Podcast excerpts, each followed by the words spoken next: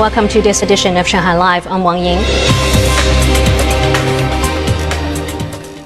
Mobile nucleic acid testing vehicles are improving efficiency at Shanghai New International Expo Center, which has been converted into a makeshift hospital for COVID 19 patients.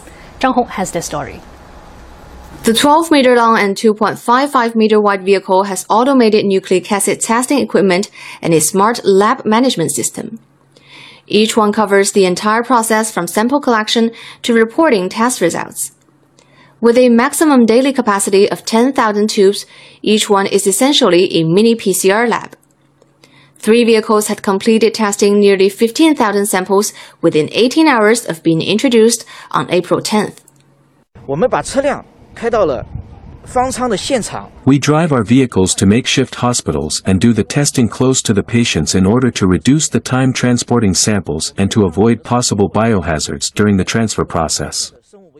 The vehicles reduce manpower by about 50% compared to standard PCR labs, as only five medical personnel are needed per shift. A medical team from Shanxi province is responsible for the site's testing vehicles. All of our team members are experienced and we have split the day into four shifts to ensure that we can respond to emergencies. The makeshift hospital is required to test each patient individually and its daily capacity is 20,000 samples, which means the three vehicles can cover the demand. The deputy director of the makeshift hospital said, the vehicles also make admitting and discharging patients easier. Zhang Hong, Shanghai Live. A letter from residents of Huashida Ercun neighborhood in Putuo district recently attracted widespread attention on the internet as they were pleading for help during the ongoing lockdown. The neighborhood is now being given much attention and support, including food, quicker disinfections of apartments, and access to medical care. Zhang Yue has more. At Changfeng Sancun community on Zaoyang Road, volunteers and community workers are busy unloading food and making deliveries. It takes time though, as the buildings don't have elevators. I have to spend more time to deliver all the supplies and the loads are so heavy. But I'm willing to serve residents here. Some volunteers are using their car to help distribute food to other neighborhoods in need. The community workers are overloaded with work, so I came to help them with deliveries. I'm working between 12 and 16 hours a day. Also, residents said there were some people who tested positive for the virus, but they have yet to be transferred to a quarantine site. Community workers said they are working to speed up disinfection and get these people transferred. It's been a couple of days, and the community should step up disinfection work, otherwise there will be more infections here.